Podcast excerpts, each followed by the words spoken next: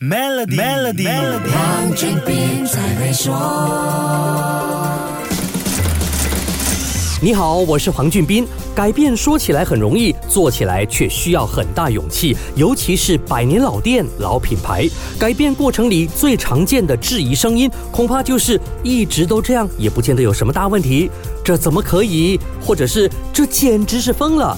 即将退休的 Rolls-Royce 劳斯莱斯 CEO Torsten Müller-Ötvös 在重塑这个奢侈品牌形象的路上，同样也受到质疑。劳斯莱斯的 SUV Cullinan 就是最受争议的车型，推出时连市场都在怀疑他们是不是疯了。劳斯莱斯一直以来都是 Chauffeur's Car Brand 形象，司机就是劳斯莱斯的标配，颠覆这个形象肯定备受争议。结果 Müller-Ötvös 支持推进的 Cullinan 成了劳斯莱斯最受欢迎的车。款除了这个家庭休闲用的 SUV 车款，它也增加了双门敞篷跑车 Ray 和 Dawn，凸显个性化的 Black Badge 路线，还有 Coach Build 车身定制服务。这些调整把客户的平均年龄从五十六岁降低到四十三岁，男女客户比例从原本百分之九十九是男性客户，增加到有百分之十五的女性客户。十四年来，不止销量翻了六倍，车子的平均售价也从二十五万欧元提高到了五十万欧元。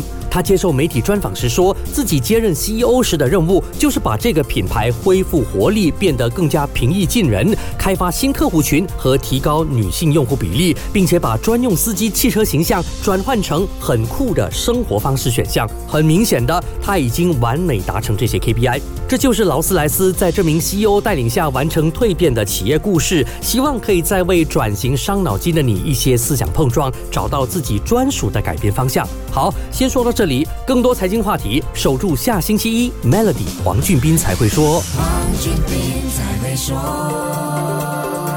Maybank Premier 能为您提升财富增值潜力。欲获得更多奖励，请浏览 Maybank Premier Wealth.com/rewards，需符合条规。